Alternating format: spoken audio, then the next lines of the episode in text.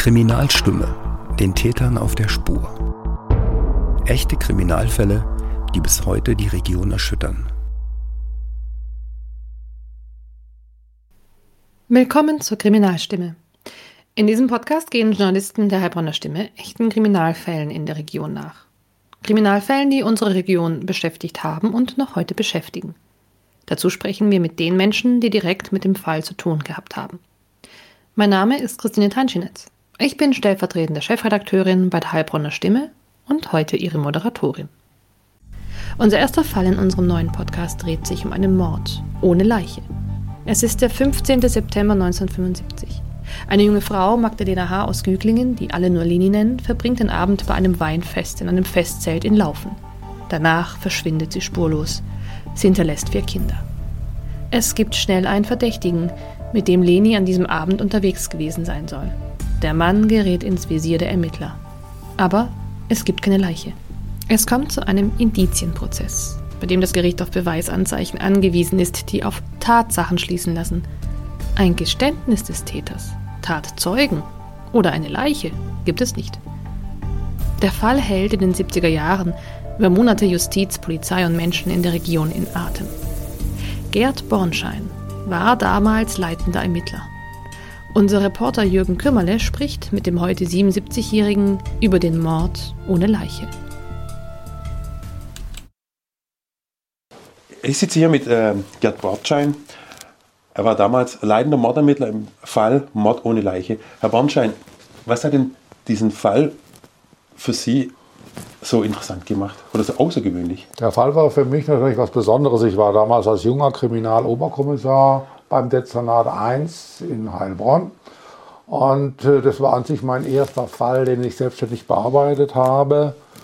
Und er hat unheimlich viele Facetten aufgewiesen, ermittlungstaktische Ansätze, dann Suchaktionen nach einer Leiche, die man trotz aller Action nicht finden konnte. Dann die zahlreichen Vernehmungen von Zeugen, dann insbesondere immer wieder die Unsicherheiten, die der Fall in sich barg, weil ständig Zeugen auftraten, die behaupteten, äh, dass sie die verschwundene Frau, die damals ja mit hoher Wahrscheinlichkeit ermordet worden war, wie wir damals schon annahmen, dass sie die lebend gesehen haben wollten zu einem Termin, der bereits nach der Tatzeit lag. Das war natürlich sehr schwierig und dann ist einfach ein Fall, in dem der Beschuldigte damals, der spätere Täter, keinerlei Geständnisse ablegte, keine weiteren Hinweise gab, alles abstritt, selbst die einfachsten Zeugenaussagen abstritt, die genau gesehen hatte, dass er mit der Verschwundenen unterwegs war. Alles das wurde von ihm heftigst bestritten und das hat die Sache natürlich unheimlich erschwert. Man musste dann mühsamer Kleinarbeit versuchen, Zeugen zu finden und dann unter der erdrückenden Last von zahlreichen Zeugenaussagen konnte man ihn manchmal zu Teilgeständnissen bewegen, aber es war also eine sehr zähe Angelegenheit, die sich über Wochen hingezogen hat. Mhm. Und dann die aufwendigen Suchaktionen parallel dazu nach der Leiche. Man musste natürlich die Leiche finden, denn ohne Leiche ist eine, ein Beweisführung in einem solchen Fall sehr schwierig. Die beruht ja dann im Ergebnis auf einer einzigen Indizienkette. Und das ist natürlich eine besondere Schwierigkeit, die in einem solchen Fall die Frage der Bearbeitung später forensisch äh, äußerst schwierig macht. Wenn man nochmal zusammenfassen wollte, um was ging es denn in diesem doch auch spektakulären Fall Mord ohne Leiche? Letztendlich die, ging es darum, war tatsächlich die Frau, damals die Leni H., ermordet worden? Ja oder nein? Oder lebte sie noch? Ja oder nein? Denn die Leiche fehlte ja gab es ausreichend Spuren, die darauf hinwiesen, dass tatsächlich ein Kapitalverbrechen vorlag. Wie sind diese Spuren zu bewerten? Man muss sie erstmal finden, sie muss gesichert und ausgewertet werden. Damals gab es ja noch keine DNA.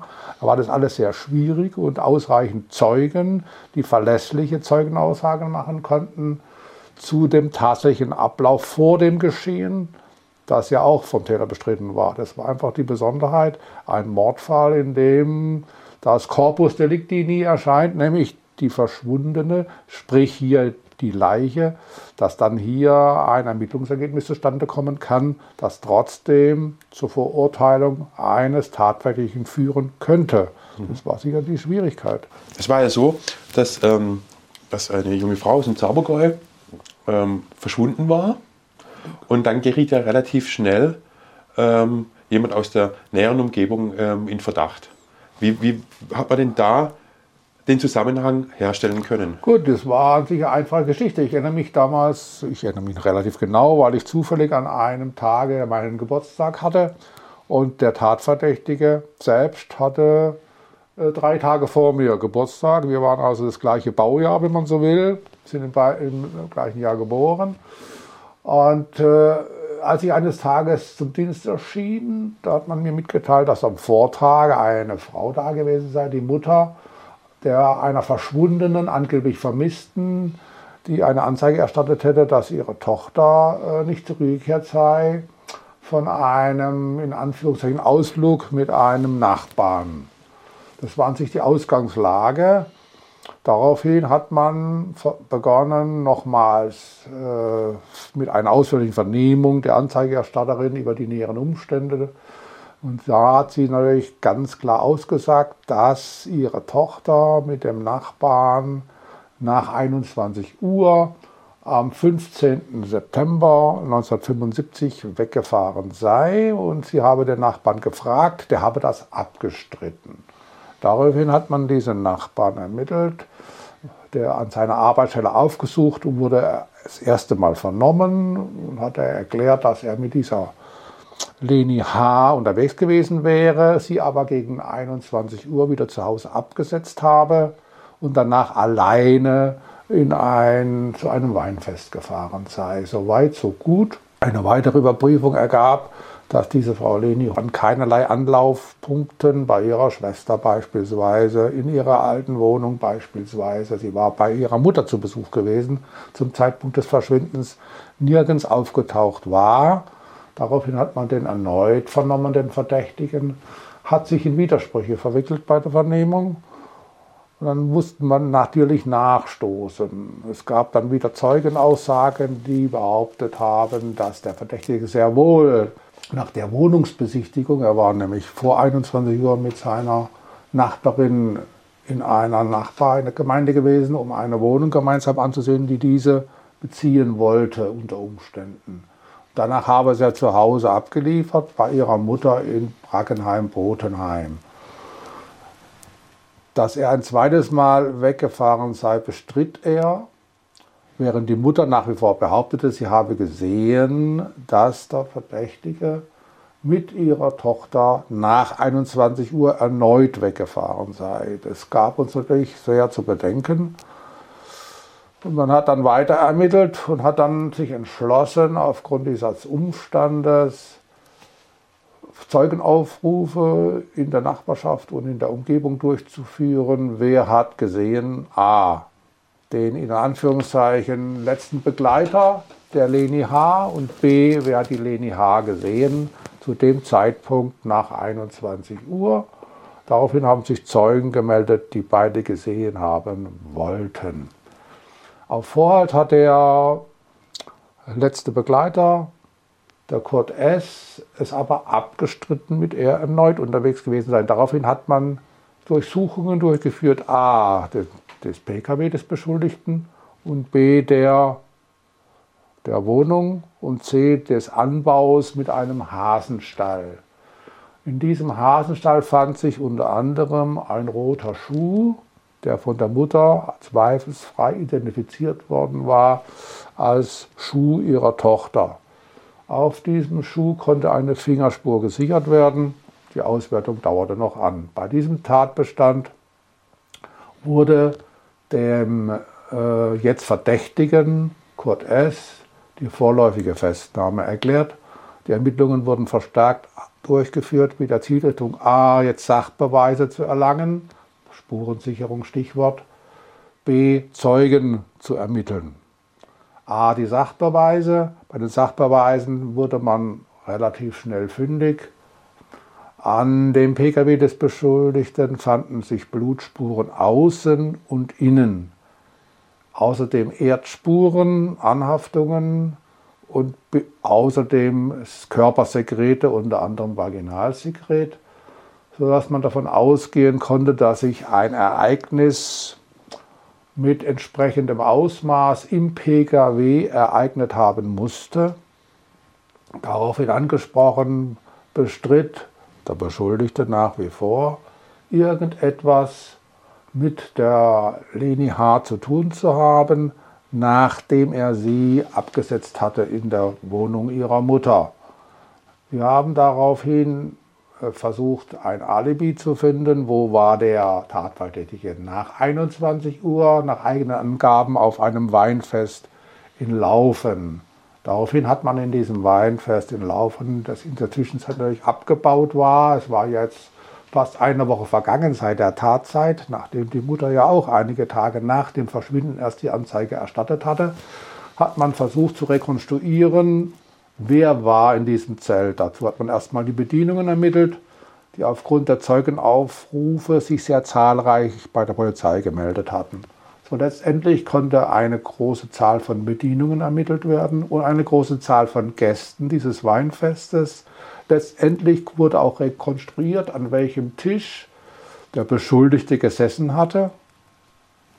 Die Bedienungen konnten genaue Hinweise geben und auch Personen, die den Kurt S. von früher her kannten, konnten ihn als Gast bei diesem Weinfest an einem bestimmten Platz identifizieren und alle unisono haben festgestellt, er war in Begleitung einer blonden Frau dort. Und diese blonde Frau war nach Aussagen der Zeugen ebenfalls zweifelsfrei Leni H. Weil dabei waren Zeugen, die hatten die Leni selbst persönlich gekannt und deswegen war das eine, für uns jedenfalls, relativ klare Angelegenheit. Der Beschuldete Kurt S sagt die Unwahrheit. Er war nach 21 Uhr im Festzelt in Laufen mit der verschwundenen Leni H. und stritt es vehement ab. Kurt S. wird also verdächtig. Er verstrickt sich in Widersprüche. Die Polizei untersucht daraufhin akribisch seinen Opel-Rekord und entdeckt Blutspritze auf dem Rücksitz, auf der Autotür und der Außenseite des Opels.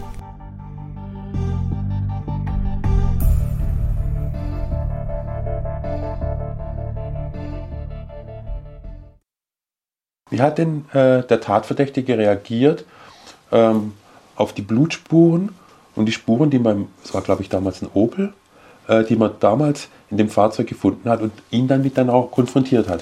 Zunächst kamen diese Einlässe, ja, das Blut, das weiß ich nicht, aber vermutlich stammt es von meinen Hasen. Ich habe ja Hasen geschlachtet. Mhm und habe die dann auch irgendwo hingefahren. Und dann hat er behauptet, nachdem man festgestellt hat, es war kein Tierblut, es war Menschenblut, es ging relativ zügig, hat er behauptet, es sei das Blut seiner Kinder gewesen, sie hätten Nasenbluten gehabt.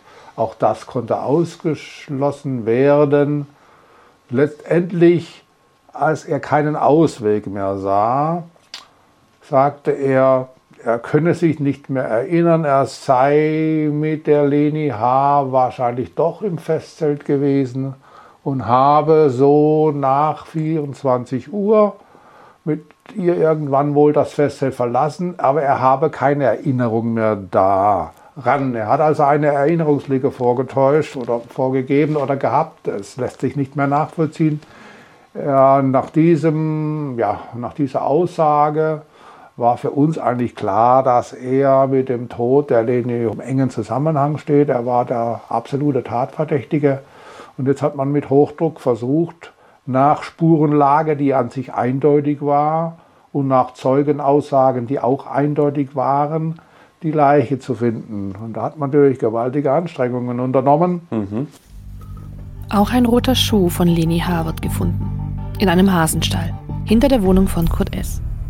Um ihm die Tat nachweisen zu können und die Leiche von Leni zu finden, startet eine groß angelegte Suchaktion.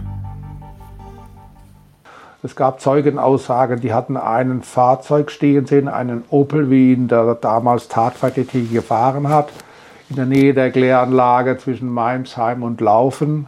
Ein anderer gab an, das Fahrzeug stand auch an einem Steinbruch zwischen Laufen und Meimsheim Also es fokussierte sich alles auf die Straße zwischen Laufen und Meimsheim. Das ist an sich der Weg, den äh, der Kurt S. zusammen mit der Leni H. zurücklegen musste, als er zum Festzelt fuhr und als er wieder nach Hause, sprich nach Bodenheim zurückgefahren ist. Daraufhin wurden natürlich diese Kläranlage durchsucht, es wurde der Steinbruch durchsucht. Dann gab es natürlich in der unmittelbaren Nähe tatsächlich viele Mülldeponien, die damals in den 70er Jahren geschlossen worden waren, die aufgefüllt wurden. Und dann hatte man Hinweise bekommen, dass in diesen Deponien was äh, verborgen sein könnte. Dann hat man damals mit der US-Armee Hilfe und deren Bulldozern mehrere Mülldeponien durchgraben, durchwühlt mit der Suche nach äh, der Leiche. Hundertschaften haben das Gewässer abgesucht, haben die Seen abgesucht, die es ja in dieser Gegend gibt. Von der Emitzklinge bis über äh, die, äh, bei der Golfanlage da Schloss Liebenstein, da gab es auch, wurde also mit Tauchern, mit Hubschrauber, mit Einsatzhunderschaften, mit Hundestaffeln das ganze Gelände abgekämmt. Es fand sich von der Leiche keine Spur. Und der, Tatver und der Tatverdächtige schwieg. Der Tatverdächtige schwieg. Also da war nichts. Für ihn war immer klar, ich habe mit dem Tod der Frau nichts zu tun, wenn sie denn tot ist. Und im Übrigen weiß kein Mensch, sagt er immer, ob sie nicht abgehauen ist. Tatsache ist, dass diese Frau natürlich eine sehr starke Bindung hatte, familiäre Art. Sie hatte vier kleine Kinder, davon zwei von ihrem ersten Mann. Er hatte bereits mit 16 ihre erste Ehe eingegangen. Mhm hat sich von dem ersten Mann dann scheiden lassen und hatte von ihrem zweiten Mann ebenfalls zwei Kinder und hing unheimlich an diesen Kindern. Das ergaben die Zeugenaussage, sodass es undenkbar war, dass sie im Grunde genommen diese vier Kinder im Stich gelassen haben könnte. Also für uns war undenkbar, dass die Frau schon so auf andere Art und Weise verschwunden sein könnte. Es war nach wie vor der Verdacht. Es gab also keine Anhaltspunkte, dass Leni H. aus freien Stücken verschwunden war. Kurt S. blieb der Hauptverdächtige. Er saß mittlerweile in Untersuchungshaft. Bornschein verhörte ihn mehrmals. Doch ein Geständnis gab es nie. Um den Täter zu überführen, brauchte man dringend die Leiche der Vermissten. Aber obwohl die Polizei den skurrilsten Spuren nachging, eine Leiche fand sie nicht. Bornschein ließ nichts unversucht und schaltete sogar einen Hellseher ein.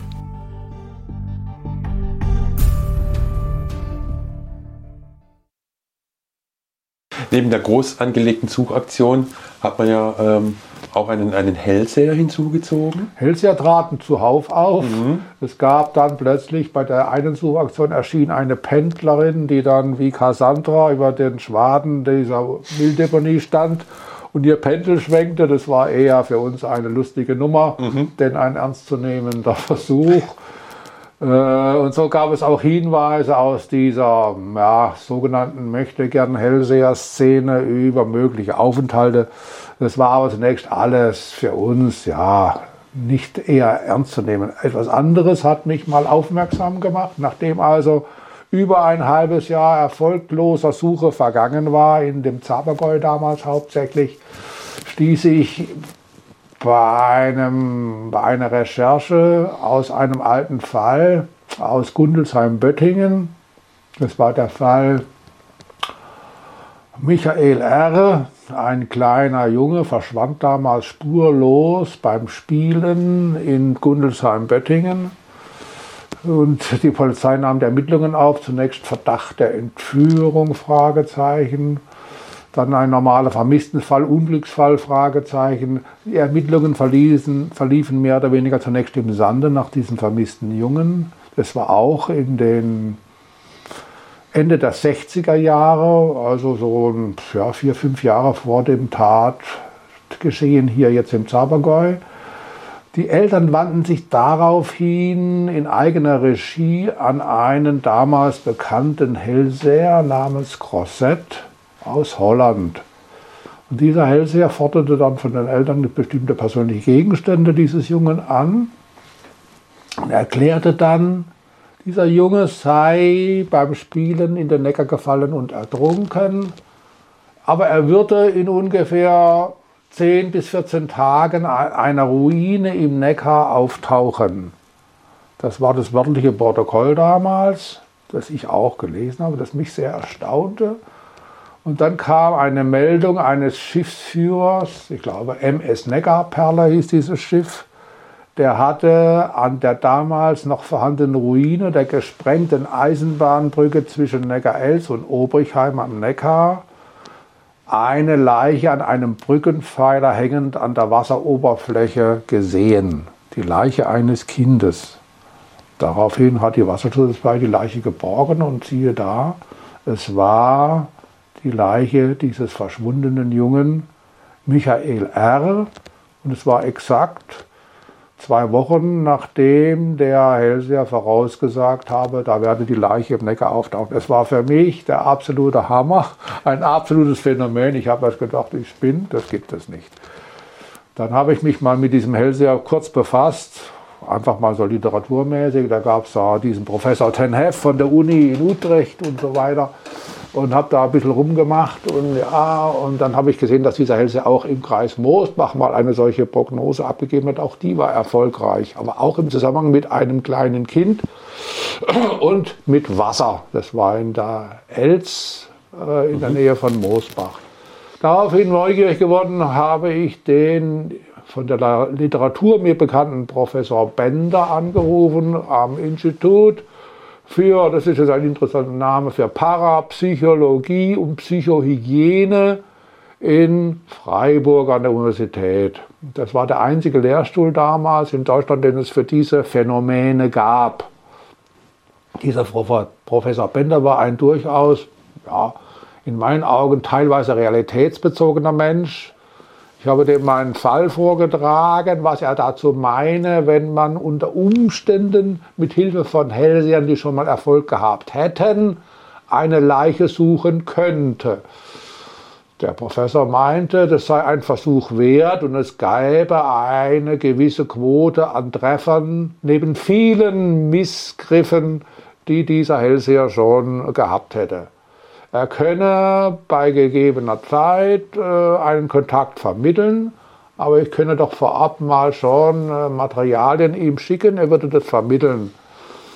Lange Rede, kurzer Sinn, nach einer Unterredung mit dem damaligen Staatsanwalt bekam ich grünes Licht für diese Aktion und ich habe dann diesen Professor Bender aufgesucht, habe ihm A. ein Beweismittel übergeben, aus B. die Landkarte und C. ein Lichtbild.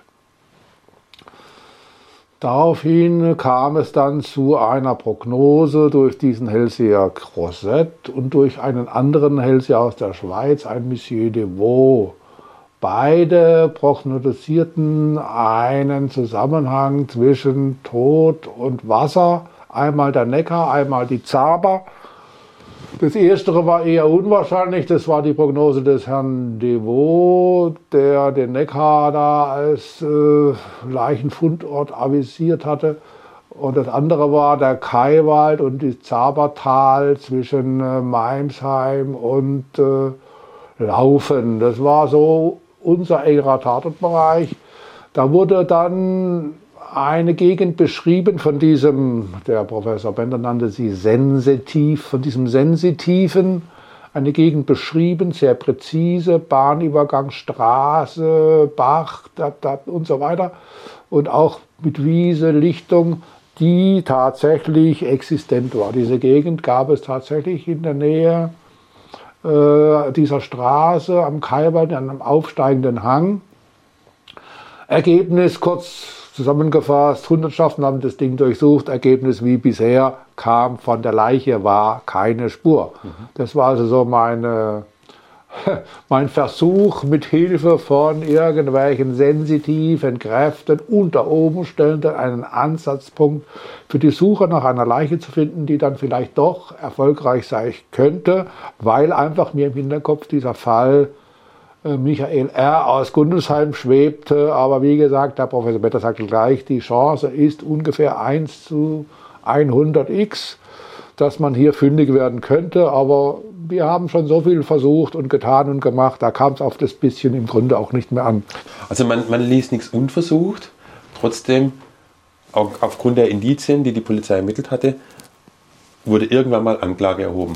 Gut, das, das Problem war halt immer noch, auch bei den laufenden Ermittlungen gab es zwei Grund, noch mal zwei äh, eklatante Probleme. Einmal war das das Auftauchen eines Zeugen, der plötzlich behauptete, äh, Wochen nach der Tat, er habe mit ah, das waren Monate nach der Tat, das war um die, nach der Weihnachtszeit, also äh, fast ein Vierteljahr nach der Tat, er habe die Leben in Stuttgart, Bad Cannstatt getroffen, sei mit ihr ausgewiesen. Mhm. Und als er mit ihr zusammen eine Lokalität platzen habe, der wird hinterhergerufen, Leni, Leni, bleib doch hier. Also da war für uns die Alarmglocke auf 110. Daraufhin hat man das weiter überprüft. Letztendlich kam es dann so weit, dass man in Bad Cannstatt Ermittlungen durchgeführt hat. In der Gaststätte, Lichtbildvorlage bei den Gästen, beim Wirt. Und den Wirt hat man natürlich ausführlich vernommen.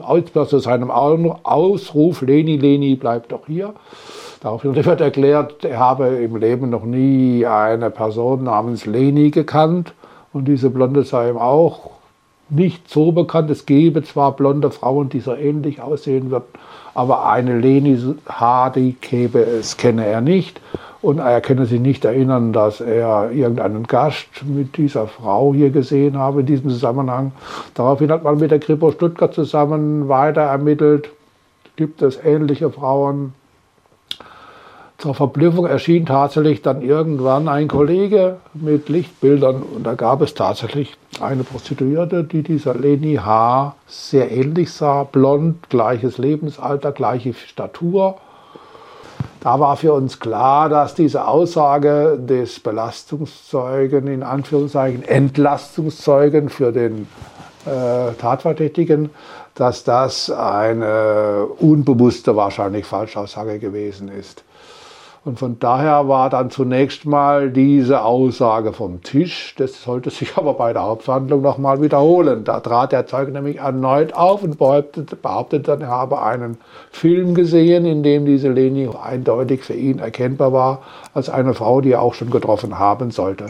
Aber das war dann ein Kapitel, das in der Verhandlung auch widerlegt werden konnte. Aber dann gab es eine zweite äh, Geschichte, die etwas spektakulär war. Plötzlich behauptete ein Mann, trat auf, meldete sich bei der Polizei.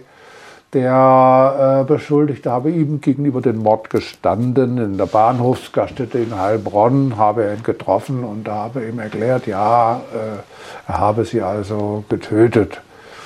Das war natürlich für uns ja, der einzige Zeuge, der tatsächlich, wenn auch nur indirekt bekunden konnte, dass der Beschuldigte tatsächlich äh, mit der Tötung im engeren Sinne etwas zu tun haben müsse. Allerdings ist dieser Zeuge letztendlich wegen seiner spezifischen Vita vor Gericht nicht als ja, besonders glaubwürdig äh, dargestanden. Es war ein Mann, der psychisch etwas labil war, auch in psychiatrischer Behandlung, war dann als Wichtigmacher teilweise bekannt, hat auch teilweise wieder an, widersprüchliche Angaben gemacht, sodass letztendlich in der Hauptverhandlung diese Zeugenaussage dieses Belastungszeugen nicht äh, zur Urteilsbegründung herangezogen werden konnte. Und anhand aller anderen Indizien jedoch wurde es ja dann zu einer, äh, wurde es, führte die ganze Geschichte ja dann zu einer Verurteilung. Auch ohne Leiche wird Kurt S. vor Gericht gestellt. Der Prozess endet nach 27 Verhandlungstagen. Mehr als 150 Zeugen werden gehört. Der Staatsanwalt fordert 14 Jahre wegen Totschlags. Diesem Antrag folgt das Schwurgericht. Im März 1977 wird Kurt S. wegen Totschlags zu einer Freiheitsstrafe von 14 Jahren verurteilt.